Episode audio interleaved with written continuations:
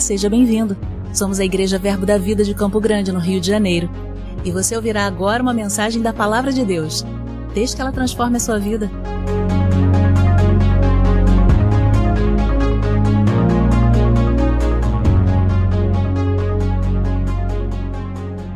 Amém. Glória a Deus. Boa noite, querido. Graça e paz. Você está no domingo de ceia. Amém. Embora a ceia não precisava ser um domingo só, pode ser todo dia, pode ser na sua casa, pode ser em qualquer lugar onde dois ou três estejam reunidos em nome de Jesus. Amém? Queridos, vou dizer uma coisa para você: não se prive a ter apenas uma ceia uma vez por mês na igreja. Ela acontece por logística.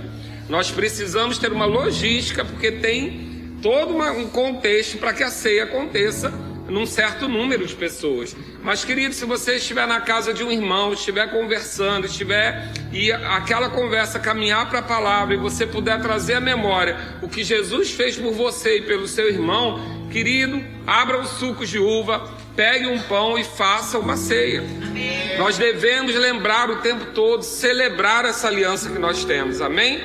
Nós podemos fazer isso na nossa casa, com a nossa família, lembrar a nossa família da aliança que nós temos.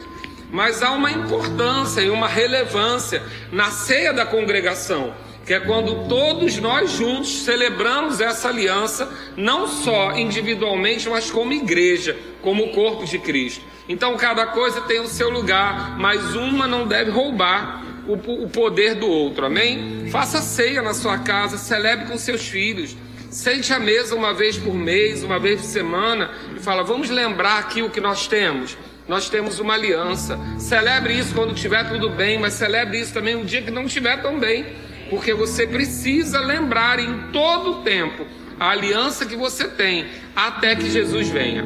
Amém? Porque quando ele vier, querido, a gente vai confirmar tudo que a gente prega aqui ou ensina. Amém? Vai permanecer o amor a gente não vai precisar mais de esperança, porque a gente vai estar diante da glória de Deus. A gente vai exercer talvez a fé para a criação, mas não uma fé para que a gente chame o sobrenatural, porque você vai viver diante do sobrenatural todo o tempo.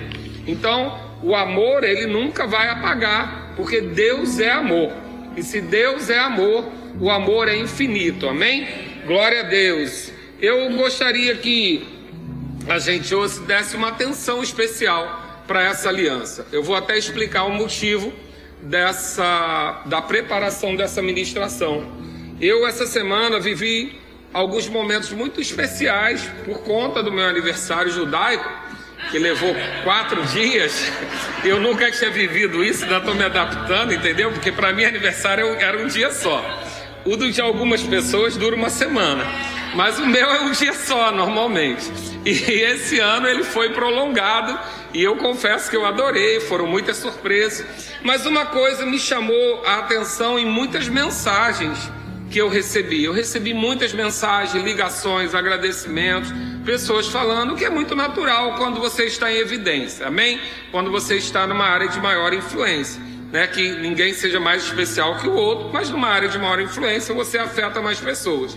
E muitas pessoas vieram até a mim e trataram uma coisa. E eu coleciono ao longo desses 11 anos é, alguns comentários do tipo: obrigado pelos puxões de orelha. Isso sempre vem nos cartões, sempre vem nas mensagens. Mas esse ano ele caiu um pouco no ibope, essa história de puxão de orelha. E eu ouvi uma frase repetidamente que me chamou a atenção. E eu confesso a você que me deixou feliz comigo mesmo.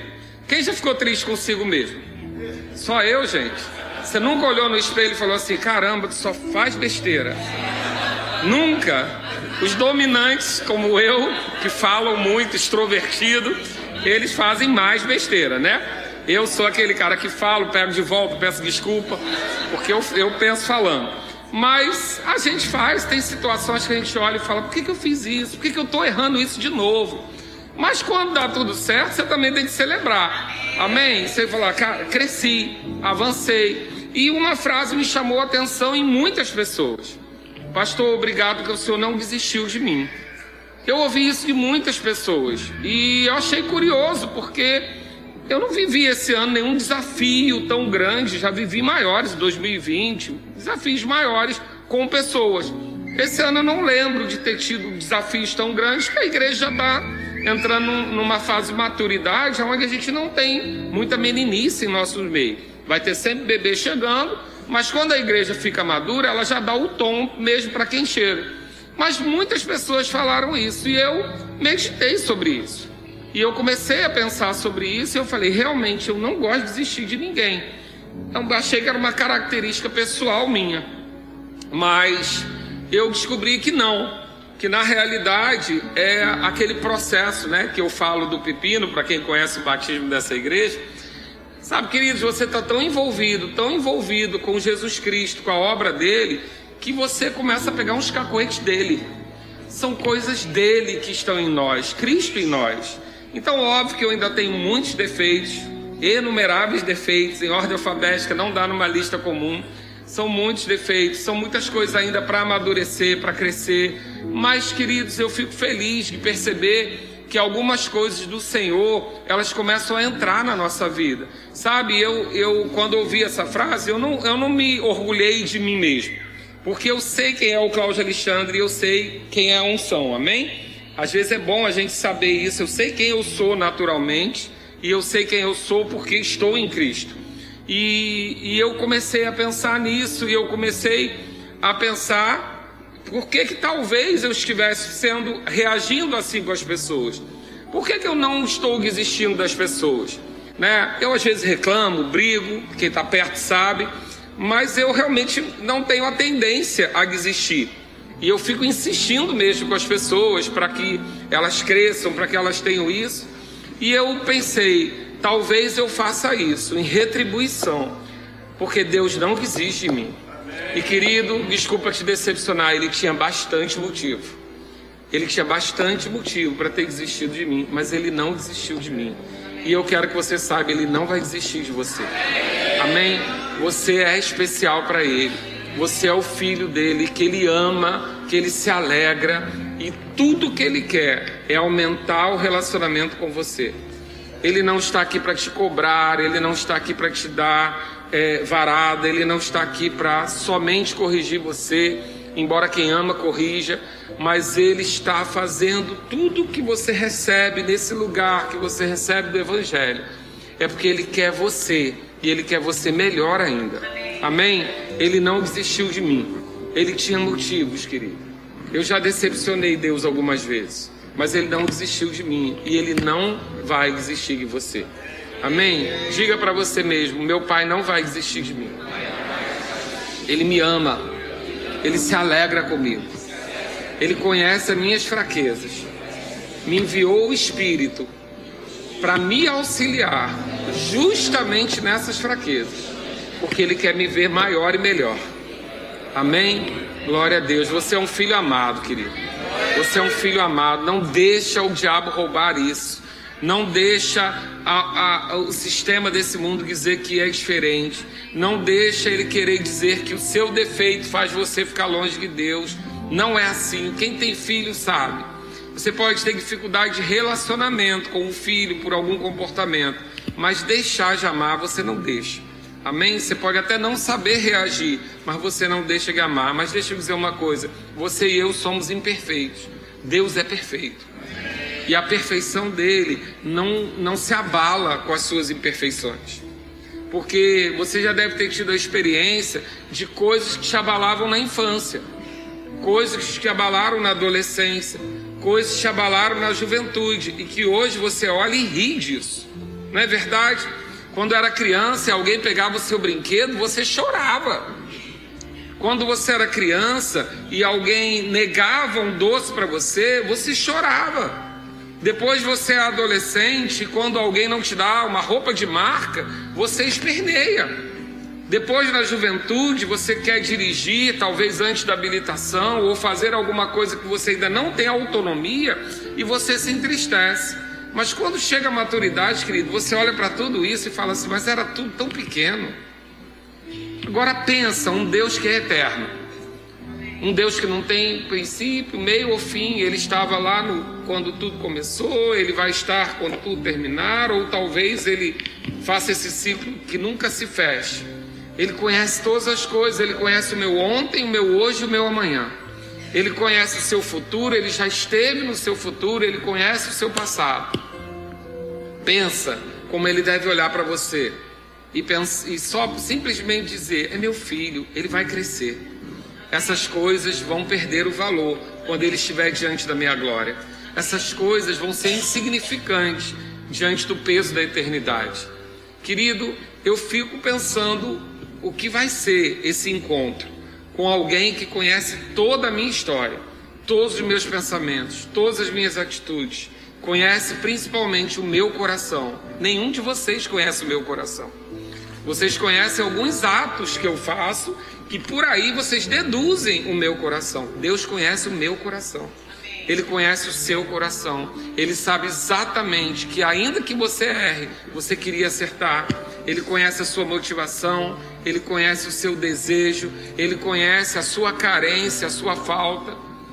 Não há como dizer que esse Deus não é capaz de passar por cima das suas imperfeições. Amém? Ele te criou, ele escreveu a sua história, ele sabe tudo que pode acontecer com você. E ele sabe, inclusive, aquilo que ele deseja e que talvez você não cumpra por sua causa. E ainda assim, ele te ama. Eu não ia pregar sobre isso, mas eu acho que alguém aqui precisa saber disso hoje. Você é amado do jeito que você é.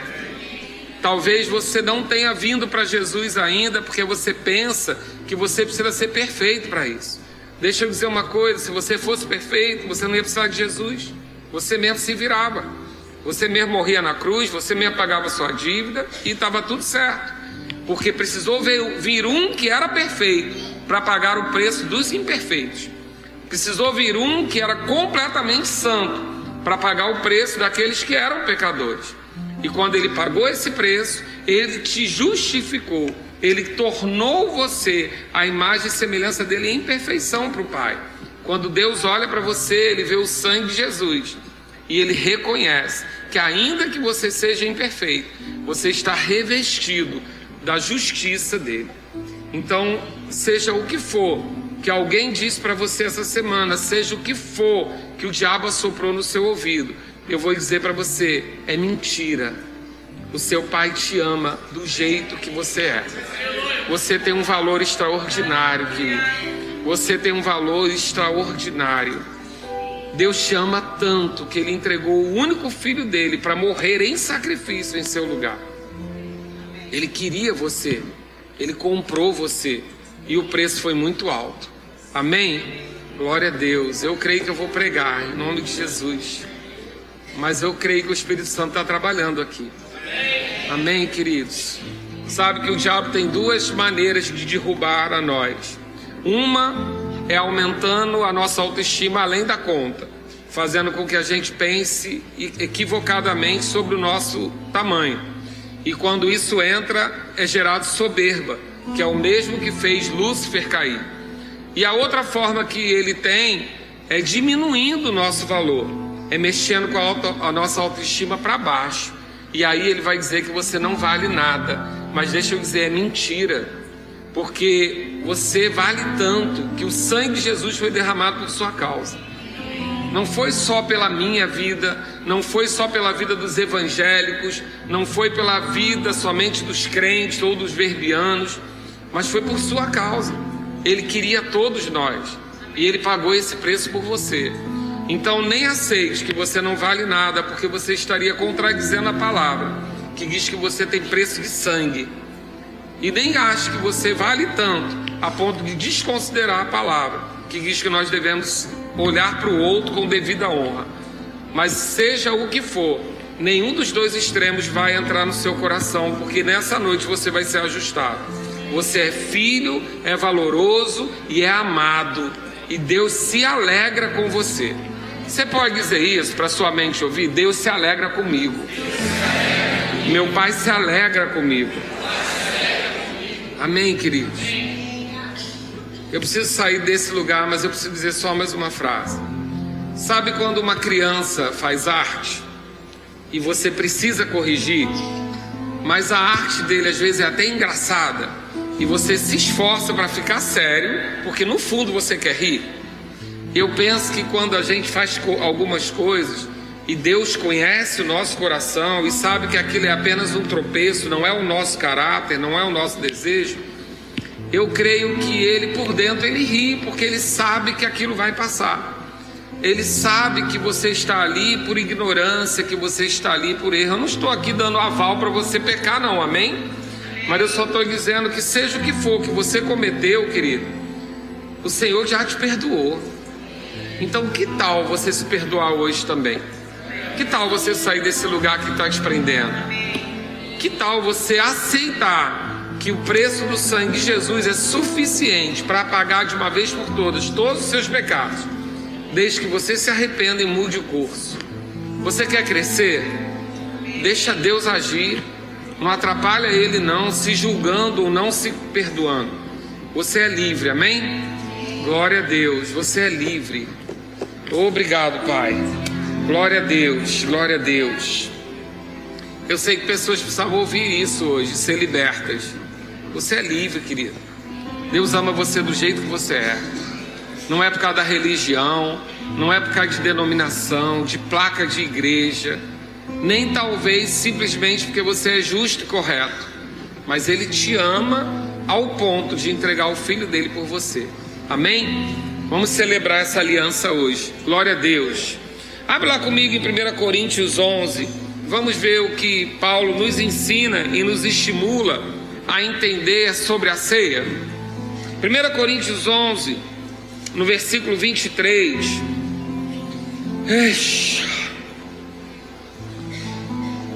Você que entrou aqui cansado e condenado, hoje é seu dia de receber Jesus como Senhor e Salvador da sua vida. Amém. Você é livre, querido. Você não entrou aqui para mendigar nada. Você não entrou aqui para comer migalha. Você entrou aqui porque você é filho. E você tem algo de Deus para a sua vida. E eu não sei se eu vou esperar o final do culto, mas se você está nesse lugar e você já saiu de casa decidido a ter Jesus como Senhor e Salvador da sua vida, a gente para o culto agora e ora por você. Amém? Você não pode continuar aqui achando que você é indigno, porque você não é. Você foi salvo pelo sangue de Jesus do mesmo jeito que a maioria aqui. Ele morreu por sua causa, do mesmo jeito que ele morreu pela minha. Ele ressuscitou por sua causa, do mesmo jeito que pela minha. Ele apresentou o sangue dele diante do Senhor para apagar os seus pecados, do mesmo jeito que ele fez pelo meu. Então, se você está aqui e você nunca confessou Jesus como Senhor e Salvador da sua vida, eu preciso te contar: você é dono de uma herança fabulosa. Deus já te ama do jeito que você é. Mas por que, que eu preciso fazer isso? Porque Ele quer te aperfeiçoar. Você é filho, mas está fora da posição de filho.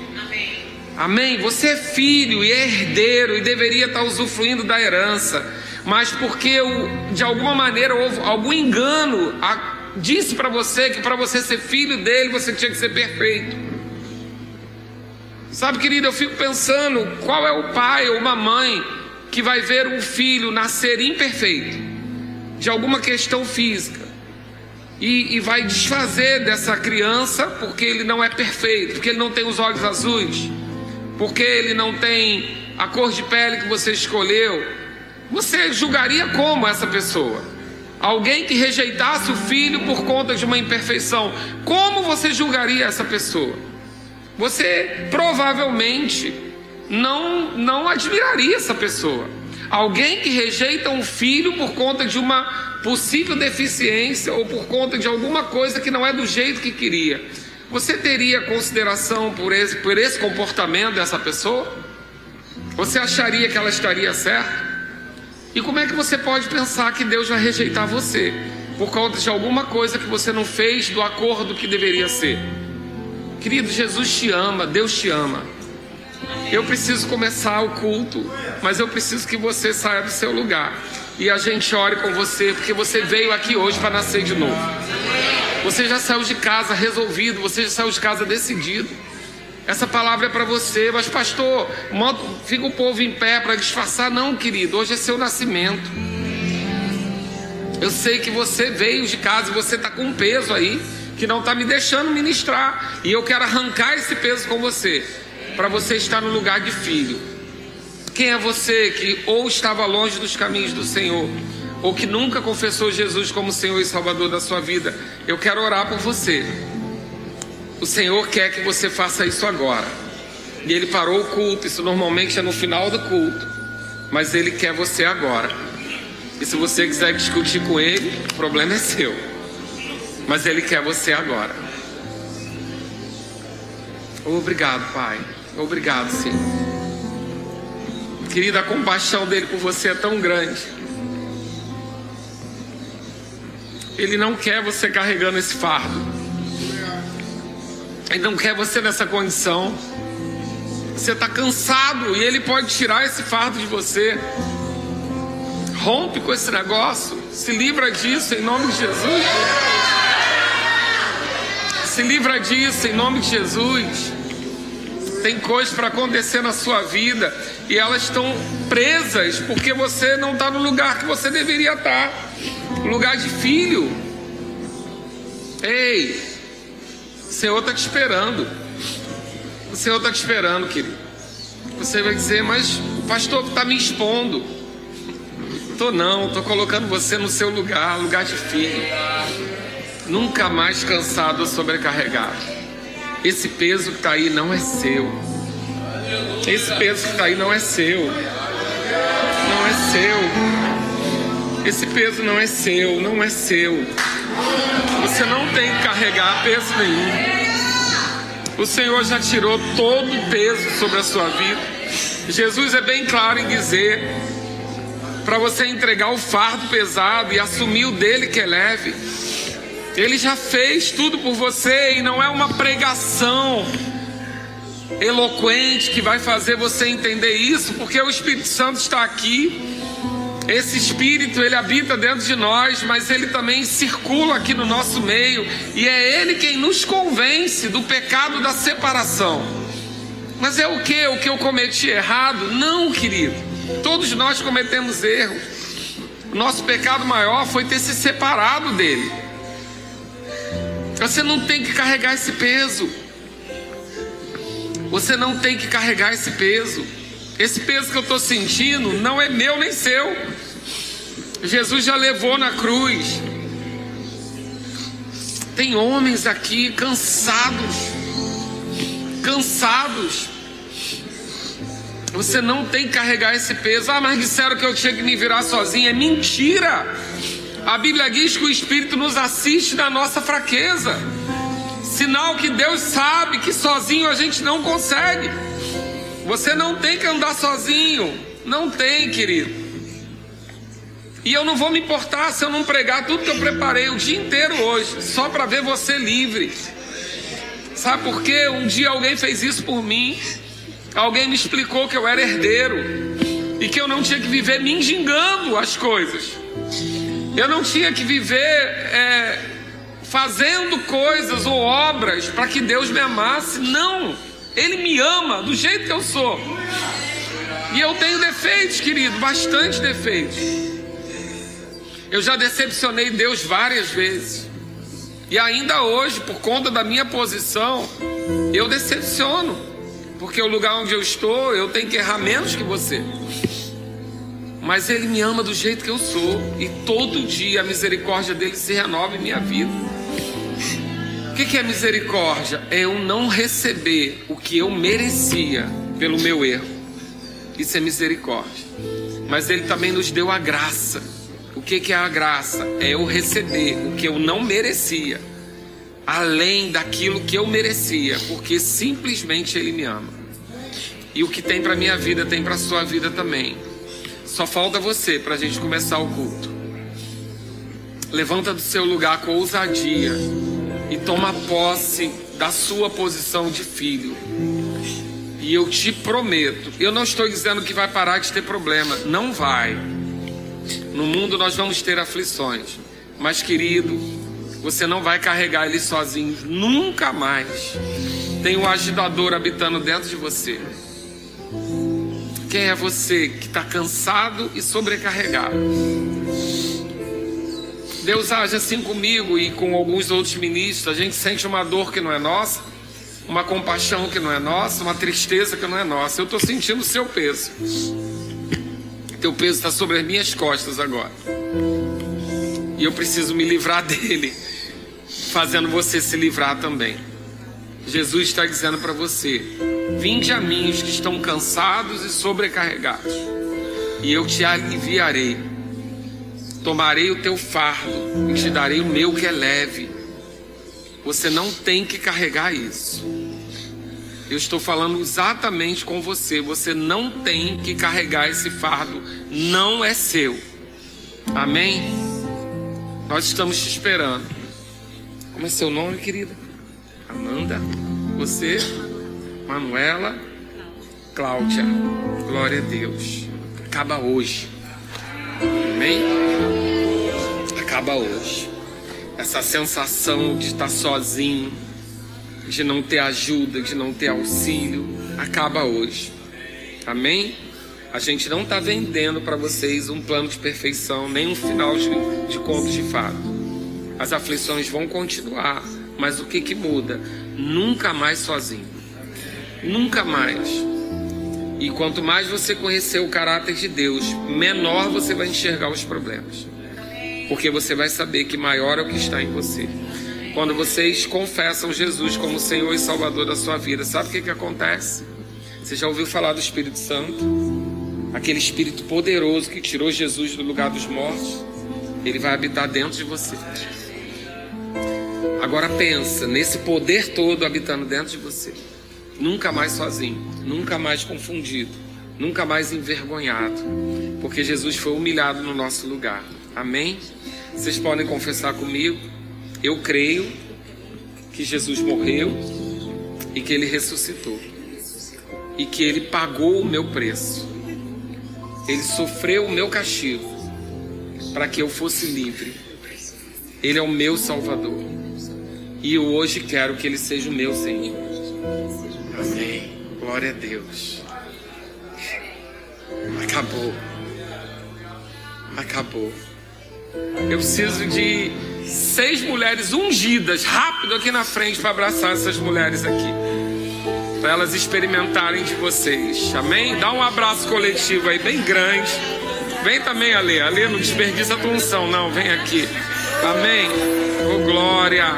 Oh, glória. Você fica feliz, querido? Você fica preocupado que, que eu vou pregar menos? Você fica preocupado que a gente não vai ter um culto tradicional? Você gostaria que fosse feito isso pelo seu filho? Pelo parente que você ora? Então é festa, amém? Glória a Deus.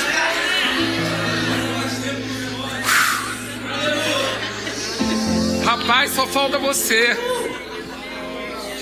Por que, que os homens são tão difíceis? Jesus amado, não é casamento, não, querido. É só nascer de novo. Sai do seu lugar, recebe logo isso. Você é herdeiro, você está cansado, você sabe que eu estou falando com você. Vou dizer, você saiu de casa decidido, eu não aguento mais, eu tenho que dar um basta nisso. Cadê você para a gente fazer a festa de vez? A gente vai ceiar hoje, você tem lugar marcado na mesa, tem o seu nome nessa mesa. A gente está esperando a qualquer momento. Você interrompe o culto, faz do jeito que você quiser. A gente vai celebrar com você, amém? Cadê as meninas? Manda elas olharem para trás. Olha para trás, vê aí a família linda que vocês ganharam. Glória a Deus.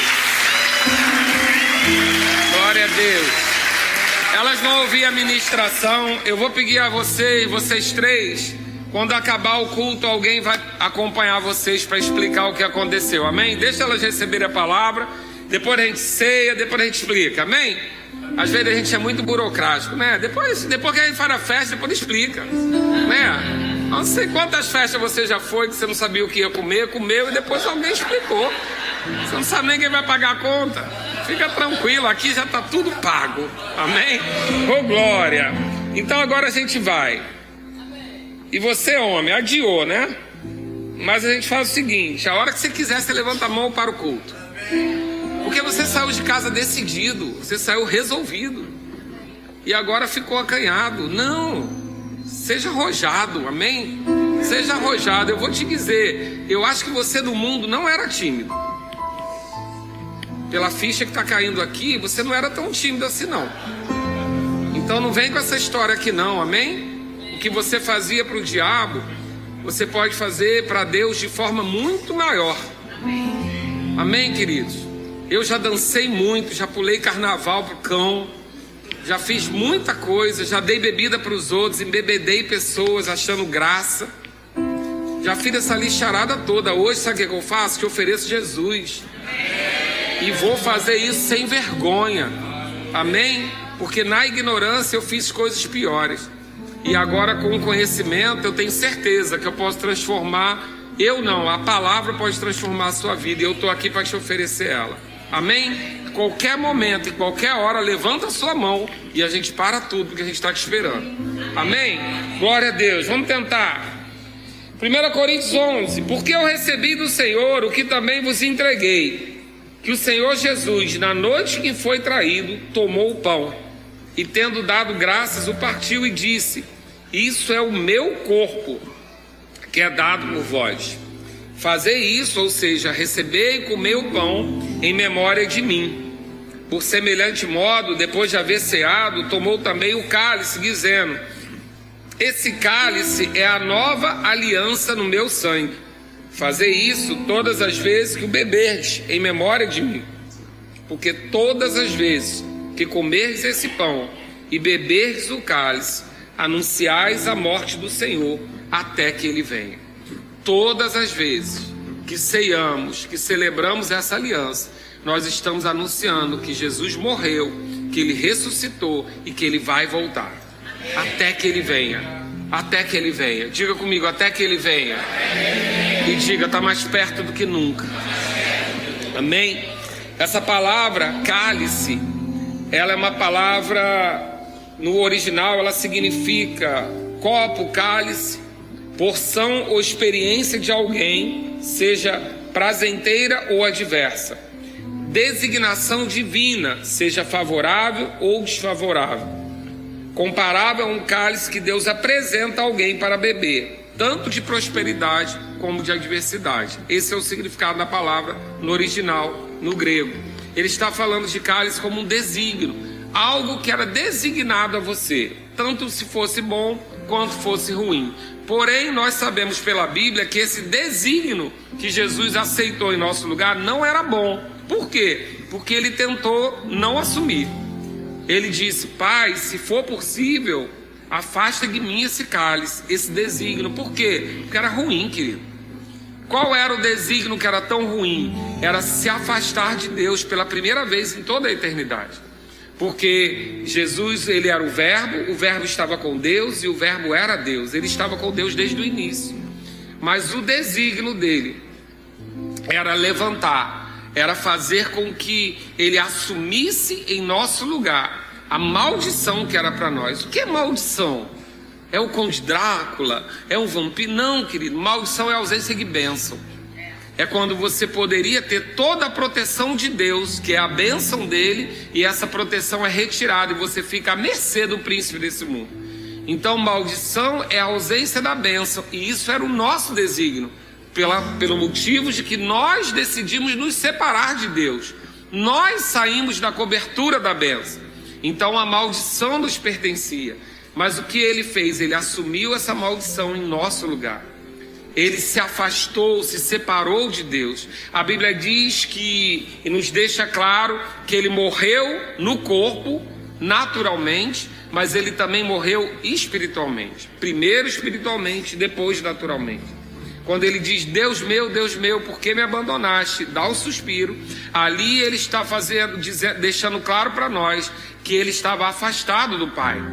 Até ali ele só se referia ao Pai, ao Pai, mas naquele momento ele fala, Deus meu, afastado, separado, o espírito dele pela primeira vez, desde o início de tudo, separado do Pai.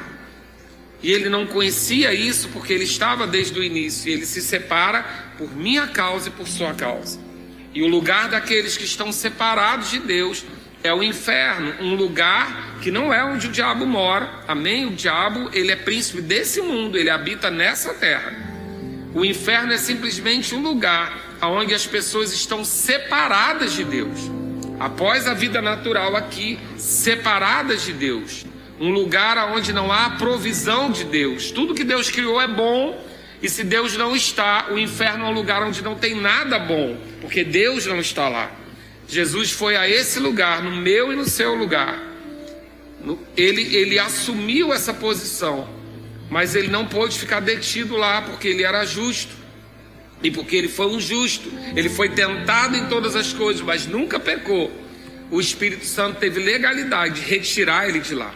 E no terceiro dia ele ressuscitou. Mas ele não ressuscitou simplesmente como um corpo, mas ele traz para nós as chaves de autoridade, as chaves que nos livram dos pecados. Porque se ele era justo e pagou o nosso preço, tudo aquilo que, se ele era justo e foi condenado, se ele era justo e assumiu o nosso lugar, ele também resgatou a nossa dívida e pagou a nossa conta. Então, o justo pagou pelos injustos. E porque o justo pagou pelos injustos, nós fomos justificados. E eu não sei se você entende a grandeza dessa aliança. E você consegue pensar como eu. E o que, que eu fiz para isso? Porque, querido, nós vamos entender que uma aliança é um acordo. A aliança é um trato, um pacto de dois lados. Eu vou ler para você algumas especificações do que é uma aliança. No nosso dicionário secular, é um pacto ou tratado entre indivíduos, partidos, indivíduos, partidos, povos ou governos para determinada finalidade. É uma união harmoniosa de coisas diferentes entre si. Nas Escrituras Sagradas, é uma iniciativa de Deus de fazer um pacto com indivíduos ou um povo. Aliança é um ato ou efeito de aliar-se, um ajuste, um acordo uma união entre duas ou mais entidades em prol de um objetivo comum, podendo ocorrer entre pessoas, empresas, sociedade, partido, países. Mas o que, o que há numa aliança? Você tem algo, alguma vantagem na sua vida, eu tenho uma vantagem na minha vida, a gente se alia por um objetivo comum. Mas nós sabemos que Deus entrou com a maior parte. Jesus não tinha pecado, Jesus foi tentado, mas não pecou. Jesus estava com ele desde o início. E ele entregou a vida dele por nossa causa. E a gente entrou com o quê? Com o que que nós entramos nessa história? Querido, nós não entramos com muita coisa até ali. O que nós entramos nessa história é a partir daqui. É depois que o pacto é firmado, é que entra a nossa parte. Nós não tínhamos o que entregar a Ele porque nós éramos pecadores. Nós servíamos ao príncipe desse mundo. Nós andávamos nos delitos dessa, da carne. Nós não tínhamos o que entregar por, esse, por essa aliança. Mas Ele decidiu entrar com a maior parte e entregar aquilo que Deus tinha de mais precioso, que era o seu único filho nós vamos ver, se olhar com calma para um outro dia, nós vamos entender que Deus faz uma experiência com Abraão na capacidade de entregar o seu único filho. E essa é uma semente poderosa que Abraão colocou para que a gente tivesse legalidade do homem ser capaz de entregar seu próprio filho. Mas Deus entrega o seu único filho para comprar você, para resgatar você. Então é uma aliança tão poderosa e que ela é tão majoritária de um lado que eu creio que assim como eu, você vai começar a pensar: eu acho que eu estou no débito, porque ele fez tanto por mim, ele recebeu, ele, fez, ele passou por cima de tanta coisa para me ter, ele entregou o filho dele em tanto sofrimento por minha causa, ao ponto do filho dizer: se possível, tira de mim esse desígnio. Mas ele assumiu e obedeceu. E por conta da obediência dele, eu e você estamos aqui. Então essa aliança é muito poderosa, querido. Ela é grande. E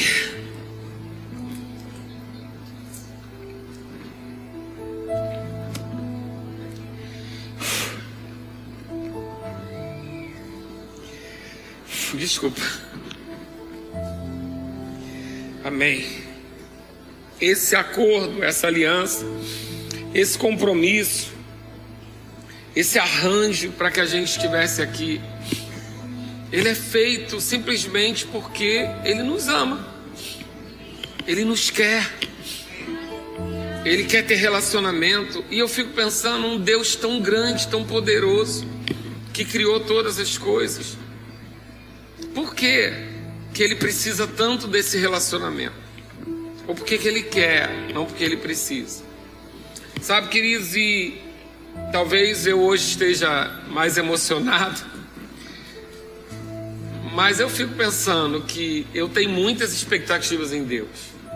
E eu não quero trazer peso para você, mas só uma consciência de que Ele também tem muitas expectativas em você. Todo pai tem expectativa no filho.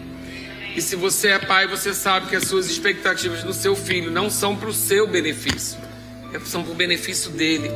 Você quer que ele cresça, que ele amadureça, que ele ganhe autonomia, que ele tenha capacidade de decisão, que ele tenha capacidade de sustento. Por quê? Nós que somos naturais, porque não queremos que eles dependam de nós para sempre, porque um dia não estaremos aqui. Mas Deus que não é natural, como nós, ele simplesmente se alegra que a gente se desenvolva, que a gente cresça. E é só isso a expectativa dele, é que eu e você cresçamos e podemos ser aperfeiçoados, o mais próximo dele. Amém? E o que é que uma aliança proporciona? Eu quero ler algumas coisas para você. A aliança proporciona a liga, que é a união entre pessoas para a consecução de um fim comum. A aliança proporciona confederação, que é a associação em defesa de interesse permanente de ordem geral. Coligação, união de várias entidades ou pessoas para um fim comum. Eu sei que isso pode parecer meio burocrático, mas eu quero que você entenda. Proteção. Cada lado da aliança guarda o outro. Você entende muito bem quando tem uma guerra e as alianças que são feitas entre países, um porque tem uma posição boa, outro porque tem armamento, mas um protege o outro. Extensão, a aliança estende os direitos dos herdeiros dos dois lados. Você tinha algo que você tinha direito, eu tinha algo que tinha direito, quando a gente faz aliança, os direitos se somam e eles são estendidos. Memorial e herança, a aliança é maior e mais duradoura do que a nossa própria vida. Perpetuidade, alianças não morrem conosco, mas permanecem dando os frutos. A Bíblia nos mostra muitas vezes alianças que foram feitas entre homens e herdeiros, descendentes vão usufruir. Favor imerecido, a aliança gera favores colhidos que não dependem do nosso merecimento. E o último, isenção de dívidas. Numa aliança, como os bens passam a serem comuns, as dívidas entre as partes são canceladas. Então, querido, o que nós temos é uma aliança poderosa demais, talvez eu não consiga expressar para você. Mas eu creio, eu sei que existem pessoas aqui que elas estão tentadas a negociar essa aliança. Jovens, adolescentes, pessoas maduras, porque às vezes dá uma sensação, e se você tem essa sensação, bem-vindo ao clube. Que você acorda e fala assim: Eu não sei se eu sustento mais isso. Eu não sei se isso vale a pena. Eu tenho uma sensação que eu estou perdendo as coisas. Querido, não, você veio aqui hoje para saber que a aliança que você tem é muito mais poderosa do que tudo que pode ser oferecido nessa terra para você. Qualquer coisa que possa ser oferecido nessa vida para você não vale um décimo da sua aliança graça, favor imerecido. Você recebe coisas que você não fez nada para ter. Certeza de estar garantido. Nessa igreja local, querido, nós passamos por uma pandemia e a nossa aliança nos preservou, não perdemos ninguém. Não porque somos melhores que ninguém, mas porque acreditamos dessa forma. Falamos dessa forma, baseado numa aliança poderosa. Passamos por dificuldades, choramos, sofremos, mas no final da história nos erguemos e lembramos: eu tenho um Deus que me sustenta. Queridos, não temos certeza do amanhã, naturalmente falando. Qualquer profissão que você tem aqui, ela é incerta. Ah, não, mas eu trabalho na Petrobras. Eu não sei se vai ter Petrobras amanhã. Você não sabe se vai ter Petrobras, se vai entrar outro, outro, outro presidente, vai dizer que não serve para nada a Petrobras. Você não tem segurança nenhuma nesse mundo natural. Ah, eu pago, eu pago a minha aposentadoria. Você não sabe nem se vai ter INSS amanhã. Ou se alguém vai acordar e vai pegar sua poupança toda. Você que é brasileiro, você sabe disso. Você não tem nenhuma segurança.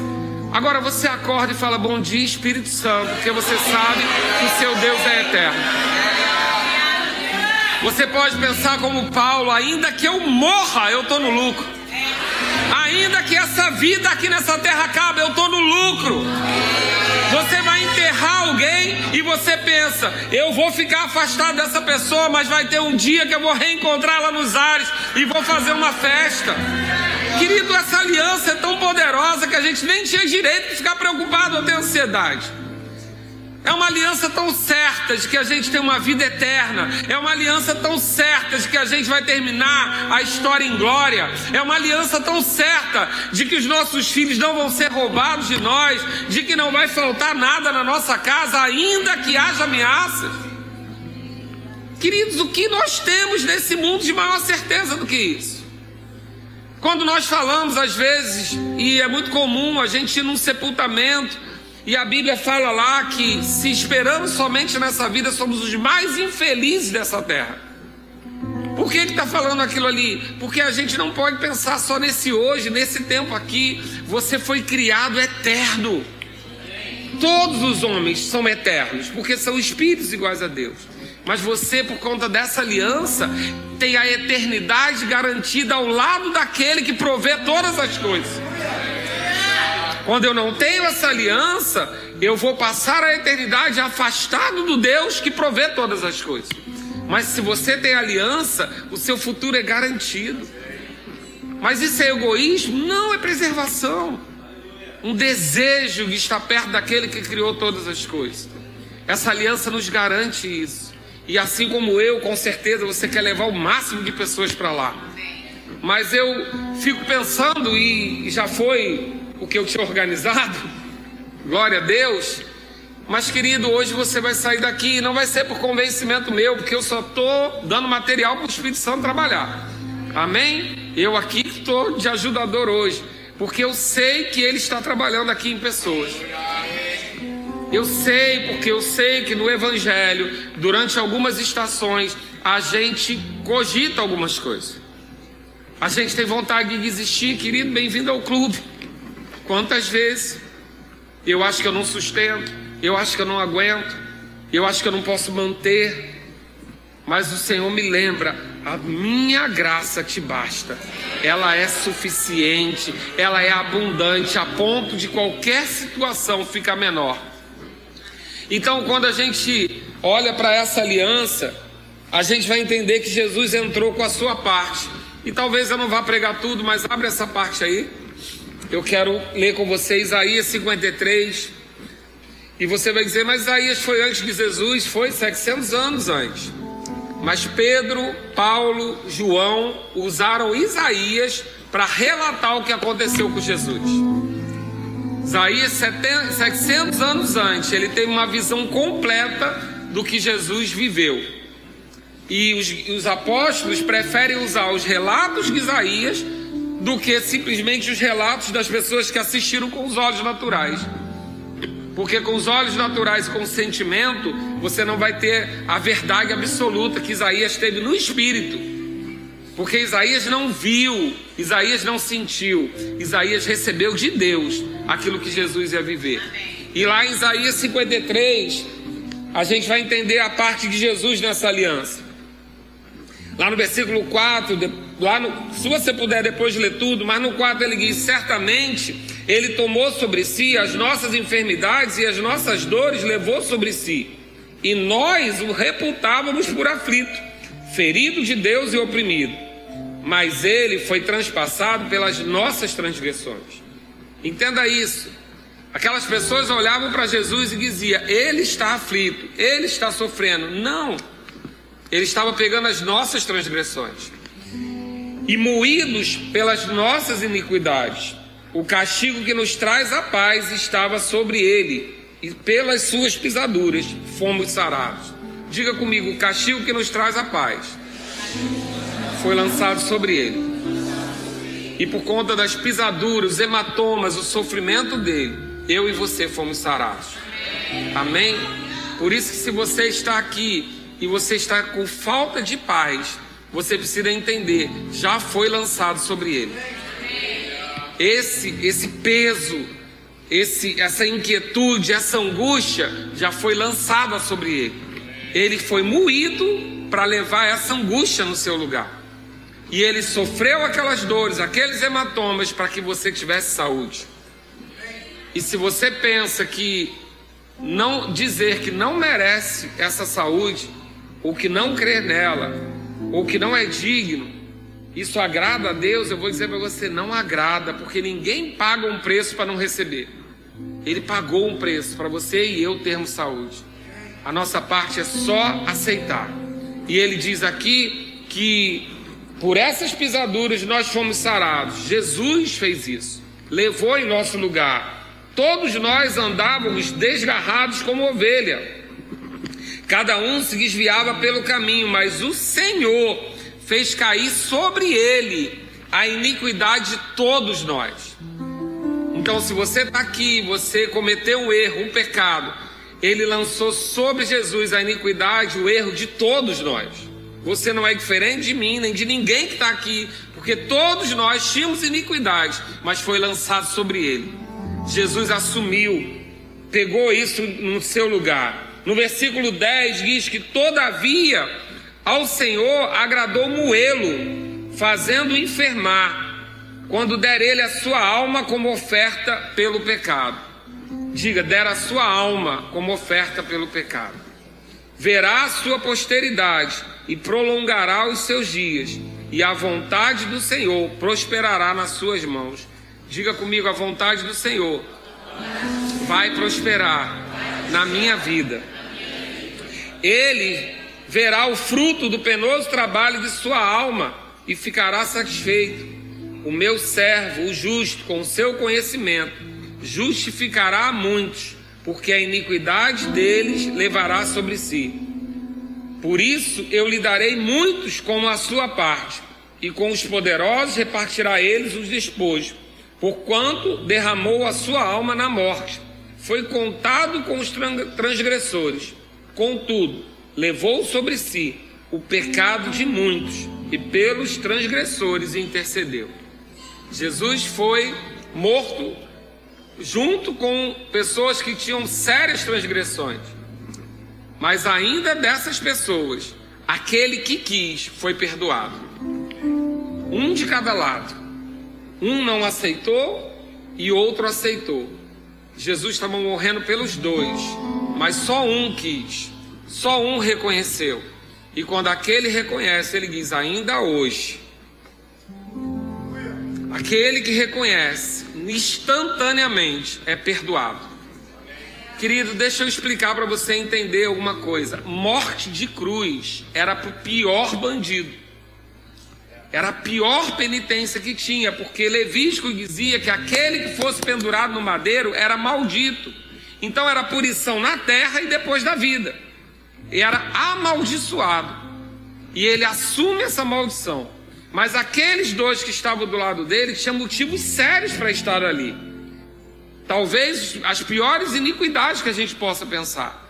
Não era o ladrão de galinha, nem um de celular, não, querido, era alguém que cometeu alguma atrocidade, precisava dar exemplo e morrer na pior morte que tinha. Eram esses dois que estavam do lado dele. Mas quando um deles, que cometeu todas essas atrocidades, disse: Você é filho de Deus, ele diz que na mesma hora essa pessoa foi perdoada. Ele só não só levou as nossas transgressões, mas também desse cara então, querido, eu não sei o que você pode ter vivido na sua vida, mas deixa eu dizer, o sangue dele apaga. Ele morreu por isso, para apagar qualquer situação dessa. E essa é a nossa a parte dele. E eu quero só fechar aqui com aquilo que a gente herdou. Ele trocou as doenças e enfermidades por saúde divina. Diz que ele foi transpassado pelas nossas transgressões e moído pelas nossas iniquidades. Lá em Salmo 103 diz que Deus é quem perdoa as nossas iniquidades e quem sara todas as nossas enfermidades. Mas Mateus 8 vem lembrar que essa legalidade precisava ser restaurada. E lá em Mateus 8 diz: Para que se cumprisse o que foi dito, por intermédio do profeta Isaías, ele mesmo tomou as nossas enfermidades e carregou com as nossas doenças. Agora, olha que espetacular na nossa aliança. Ele levou as nossas dores, ele levou as nossas enfermidades e já estava bom demais, não estava? Mas além disso, ele, Jesus vem nessa terra, mostra o pensamento de Deus, o caráter de Deus, anda por toda a terra, cura todo oprimido do diabo que passa por ele, depois pega essa capacidade, entrega aos discípulos e por fim entrega essa autoridade à igreja.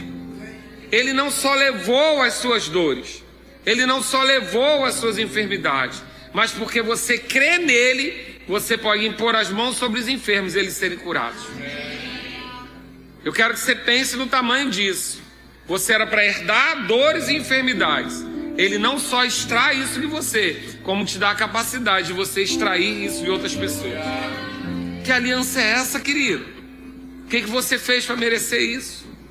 Ele levou e também ele levou as dores, levou as enfermidades e nos entregou a autoridade. Depois ele faz, se faz pobre por nossa causa. A Bíblia diz que ele se fez pobre naquela cruz, ele se fez maldito para que eu e você recebêssemos a bênção de Abraão.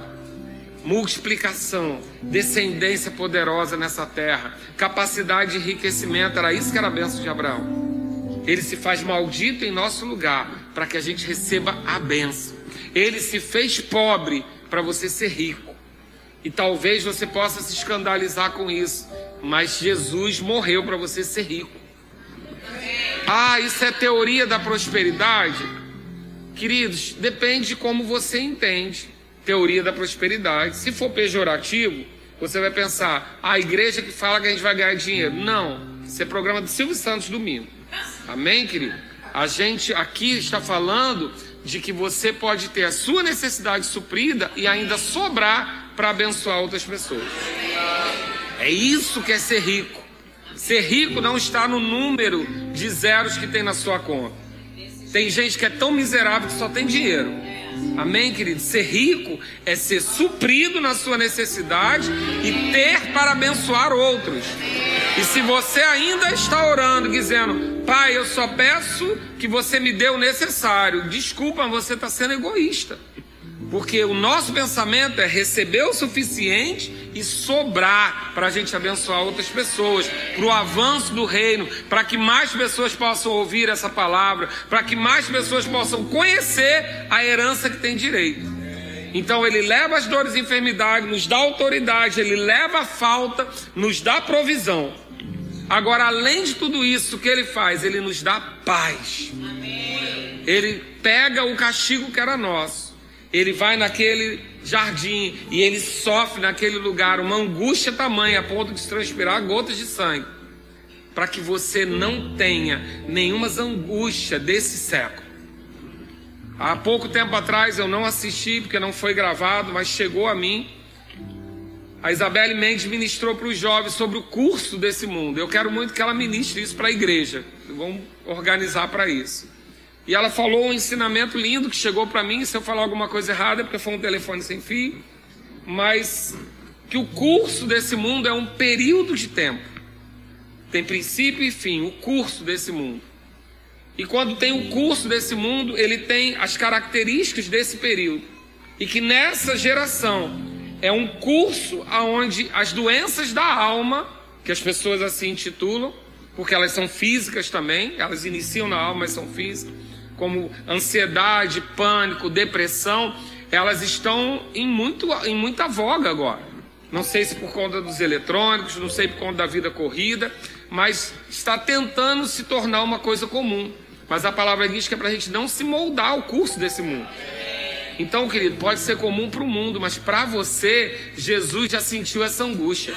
Ele já levou, a gente não tem que receber isso. Amém? Óbvio que a gente vai fazer o que naturalmente precisa fazer para ter uma vida de paz. Mas independente disso, entenda, essa angústia ele já levou sobre ele. O castigo que deixa a paz para nós estava sobre ele. Ele também fez aquele sacrifício para que eu e você tenhamos paz. Que aliança é essa? Você entrou com o que nessa história? O que, que você fez? Você aí que está pensando agora Ah, mas você não sabe o que eu passo. Querido, sem Jesus você ia passar a muita coisa pior. Você não sabe o que eu vivo. Deixa eu dizer, sem Jesus ia ser muito mais complexo. Você não está dando nada demais para Ele. Em guardar o seu corpo, em guardar o seu pensamento, em confessar a palavra. Nada disso é para Ele, é para você. São conselhos que Ele dá para que você tenha vida e vida em abundância. Então, nessa aliança, a gente não entrou com nada tão significativo. E a única coisa que Ele nos pede eu quero ler com você para a gente concluir essa ministração. Ministra de música só para cá, porque eu já não sei para onde eu vou. Amém? Glória a Deus. Eu sei. Eu não vou seguir o que eu tinha planejado, porque Ele sabe melhor do que eu o que você precisa. Olha a nossa troca, como é boa. Abre lá em João 3,16. Você vai aprender hoje um pulo do gato. João 3,16 diz assim: a parte dele nessa aliança, porque Deus amou o mundo de tal maneira que deu, diga comigo, deu, não negociou, não trocou, não vendeu, deu o seu filho unigênito, para que todo o que nele crê não pereça, mas tenha vida eterna. Deus deu para você receber. Ele deu o filho, mas não era para ele ter algo de volta, é para você ter vida eterna, para que você não pereça. Qual é a sua parte dessa aliança? Receber. Você só faz isso. Ele deu para que você não pereça. Ele deu seu filho para que você tenha vida e vida em abundância, vida eterna. E você faz o que? Recebe. Olha como é difícil. Você recebe. Agora, para você aprender e nunca mais esquecer, você leu João 3,16, amém? Agora você vai ler 1 João 3,16. Nunca mais você esquece. Você vai ler João 3,16, a parte de Deus. A nossa parte está em 1 João 3,16 também. Um é Evangelho de João, o outro é a primeira carta de João. E vai dizer assim: Nisto conhecemos o amor, que Cristo deu a sua vida por nós. E a nossa parte qual é? Devemos dar a nossa vida pelos irmãos. É só o que Deus pede de nós. Você nunca mais vai esquecer. João 3,16, 1 João 3,16. A parte de Deus, entregar a Jesus. A sua parte, entregar a sua vida pelos irmãos. Porque se você é pai ou mãe, você vai entender bem isso. Você vai entender. Querido, mexa com qualquer coisa, mas não mexa com meus filhos. Mexa com qualquer coisa. Deixa eu te dizer uma coisa. Eu sei o defeito dos meus filhos, mas eu não quero ouvir da sua boca. A não ser que você seja autoridade para me ajudar a corrigir ele. Eu não quero ouvir. Mexa com qualquer um, mas não mexa com meus filhos. Agora, eu sou humano, natural. Mas nós estamos falando de um Deus que é superior a todos nós. Mas, querido, quando se trata de filho, filho é filho. Amém? E o que ele quer de você? Que você cuide dos filhos, daqueles que estão perdidos ainda, daqueles que já estão no corpo, daqueles que vão chegar, daqueles que precisam amadurecer. Porque quando uma mãe deixa o seu filho mais velho cuidando dos caçulas, o que, que ele quer? Ela quer que ele proteja, que ele alimente, que ele ajude nas incapacidades do mais novo, não é assim? E se alguém estiver fora, que localize o perdido. É só isso a nossa parte da aliança. Amar os filhos de Deus. Os que já estão salvos e os que ainda estão perdidos. Então hoje você veio ver a parte da sua aliança é maior do que o que você recebeu? O que, que você acha? Que amar o seu irmão aí do seu lado, armar o seu irmão que está lá fora, é mais do que você recebeu? Você se livrou das dores e enfermidades. Você se livrou da falta. Você se livrou da angústia. Você ganhou autoridade. E Deus só está pedindo uma coisa para gente: cuida dos meus. Cuida dos meus filhos dos perdidos, dos que estão com você, dos imaturos, dos incapazes, dos deficientes, daqueles que precisam de cuidado. É só a nossa parte. Então você veio aqui hoje para ter essa lição fabulosa de que a única coisa que Deus quer da gente é que a gente devolva ou retribua o amor que a gente recebeu. Você nunca vai conseguir dar na mesma proporção, porque a palavra diz que esse amor foi derramado em seu coração, mas o amor dele era de tal maneira, diga comigo, de tal maneira, de tal dimensão, de tal tamanho, que a gente nunca vai se igualar. Mas o que ele pediu para nós? Que a gente ame os filhos dele. E eu não sei se é um culto de ceia ou de missões. Mas eu só posso dizer para você que tem um lindão aí do seu lado, que precisa do seu amor e da sua paciência. E que talvez atrás de você tenha um que precise da sua ajuda. Tenha outro que seja deficiente naquilo que precisaria andar e vai precisar que você dê a mão. Talvez tenha um que precise de cuidado e outro que precise de muita paciência. Mas se você já está nesse nível de entender que as pessoas são deficientes, é porque você amadureceu. E se você é o filho mais velho, desculpa te contar, você fica responsável pelos caçulas. Amém? Você está responsável pelos que estão perdidos. Você está responsável por aqueles que não conhecem a herança. Você é responsável por isso. Isso é peso? Não, querido. Consciência de que nessa aliança nós recebemos tanto, tanto, tanto, tanto, que a gente só tem uma coisa para retribuir: amar uns aos outros. Mas, pastor, que amor é esse? Porque vai depender como você entende amor, né? Pode ser que amor para você seja afeto, toque físico. Pode ser que amor para você seja estar sempre lado a lado. Pode ser que amor seja muita coisa. Mas a Bíblia resume o que é amor de Deus. É o amor que não busca os seus interesses. Se a gente guardar isso, a gente já está tudo certo. Eu não faço porque eu espero algo em troca. Eu faço porque eu já ganhei o amor de Deus. 1 Coríntios 13 vai falar um monte de coisa. Tudo suporta, tudo crê, tudo espera, vai falar um monte de coisa. Mas em resumo, é o amor desinteressado. É aquele amor de gratidão. Eu já ganhei. Eu não faço para ganhar nada, eu já ganhei. Eu já fui salvo, eu já fui curado, eu já fui provido, eu já fui livre da angústia, eu já fui, a recebi a paz, eu já ganhei. E agora o que eu faço? Devolvo. É só isso que eu faço, devolvo. E se for difícil amar o irmãozinho? Não pense em ninguém agora não. Se for difícil amar o irmãozinho, faz o seguinte, lembra de quem ele é filho.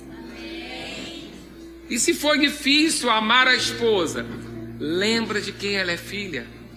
E se for difícil amar o maridão, lembra do sogrão, de quem ele é filho. Porque, querido, deixa eu dizer uma coisa: os meus filhos recebem coisas que eles não fizeram nada por merecer, mas são alianças que eu firmei na vida, que chegam para eles. Vou dar um exemplo bobo para você. Gabriel foi estudar em Brasília. E ninguém sabe quem é Gabriel em Brasília. Mas chegou, de alguma forma, na igreja de Brasília, que era o filho do pastor Cláudio, que não fez nada pela igreja de Brasília. Mas o pastor da igreja de Brasília, um pastor auxiliar, procurou o pastor Marcos, que conhecia o pastor Marcos, e perguntou quem era esse menino. E o pastor Marcos disse: Olha, ele é filho do pastor Cláudio. E o pastor Cláudio fez coisas pela minha família, recebeu coisas de mim. Eu tenho uma aliança com o pastor Marcos. E por causa da aliança que eu tenho com o pastor Marcos, o meu filho foi tratado como um rei lá. O pastor auxiliar tirou os filhos do quarto para botar Gabriel até ele conseguir alugar um apartamento. E enquanto ele estava lá se adaptando, todo domingo esse pastor pegava Gabriel para almoçar, para ele sentir o aconchego de família. E as coisas foram chegando num ponto que Gabriel foi amparado de todos os lados. O que, que ele fez para merecer isso? Nada. Mas eu tinha uma aliança com o pastor Marcos, que tinha uma aliança com o pastor auxiliar de lá. E essas alianças foram trazendo benefícios para Gabriel, que ele não fez nada por merecer. Agora pensa na aliança que você tem. Você é filho de Deus. E o teu irmão, o teu irmãozão mais velho, pegou toda a sua dívida e jogou nas costas dele. E você, sem fazer nada, pode ter os benefícios da aliança que ele fez. Fica de pé. Obrigado, Pai. Obrigado, Senhor. Nós vamos ceiar agora. E querido, a gente só tem uma parte para fazer: é retribuir a Deus amando seus filhos. Então lembra, você vai pensar em alguém que tem um temperamento muito forte, alguém bravo, e você vai pensar, mas é filho. Aí depois você vai pensar em alguém que é muito lerdo. Aí vai pensar assim, mas é filho. Você vai pensar em alguém que decepcionou você, mas é filho. E até mesmo eu vou esticar você, alguém que te traiu, mas é filho. Você entendeu que a nossa parte não é negociável? Eu acho que é culto de missões, né? Não é negociável, não, queridão. Não tem nenhum argumento que você vai levar para Deus sobre o filho dele que vai convencer que ele é indigno não merece. Qual mãe aqui que quando chega na escola é chamado pela professora para corrigir a besteira que o filho fez fica feliz?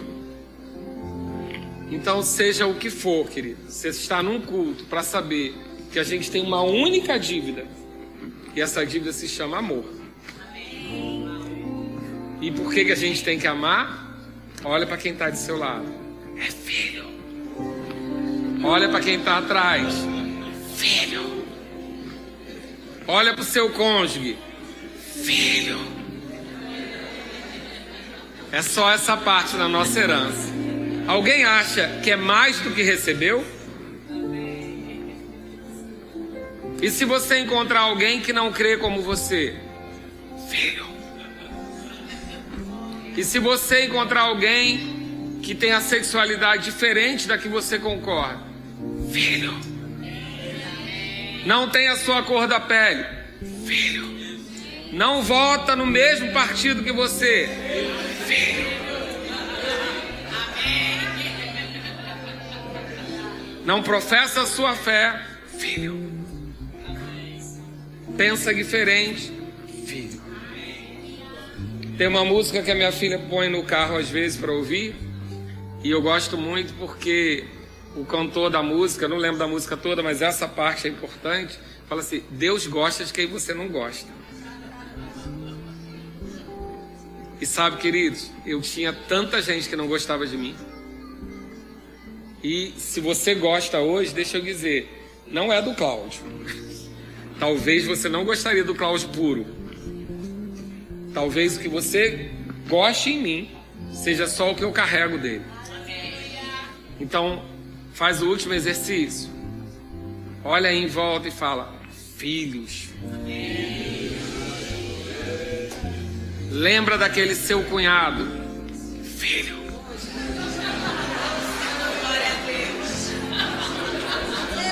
Aquele primo, o irmão trabalhoso aquele que não deixa o inventário andar.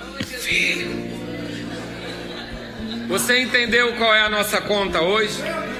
A gente só tem uma dívida, só ficou uma nessa aliança toda: é amar os filhos dele.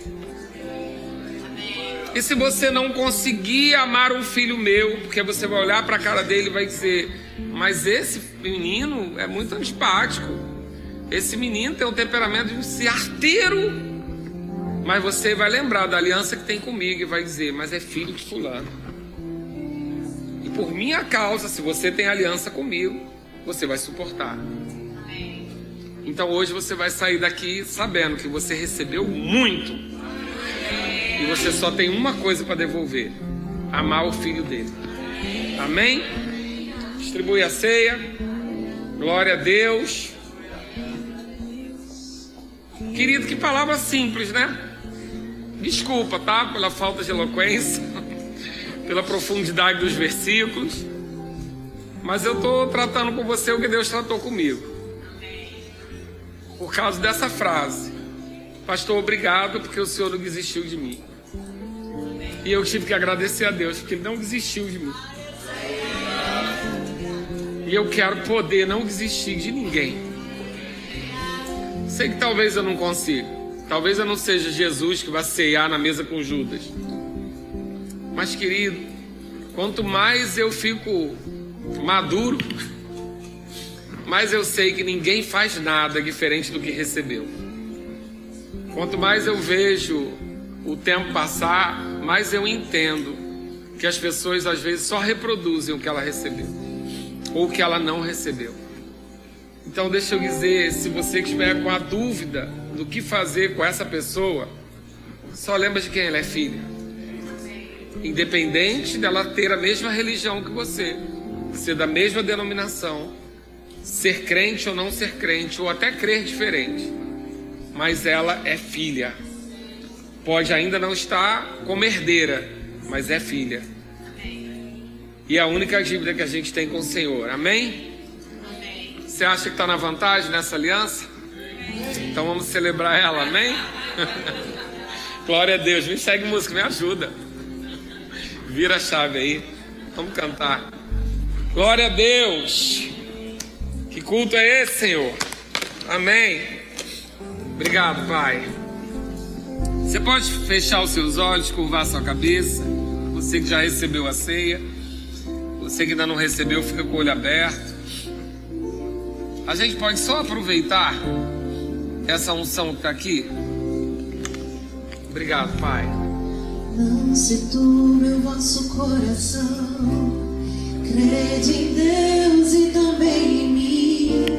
Na casa de meu pai há muitas moradas.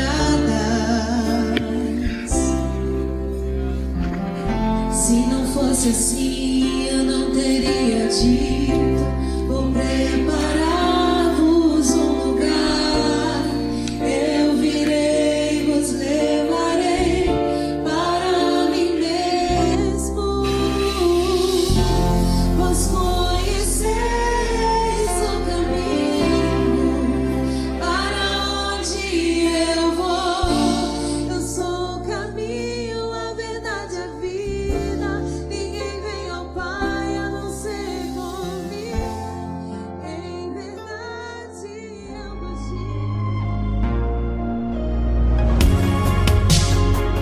Ouça outras ministrações em nosso site verbodavida.com barra Campo Grande RJ. Nos acompanhe também em nossas redes sociais, Facebook, Instagram e YouTube. Seja abençoado na prática dessa palavra.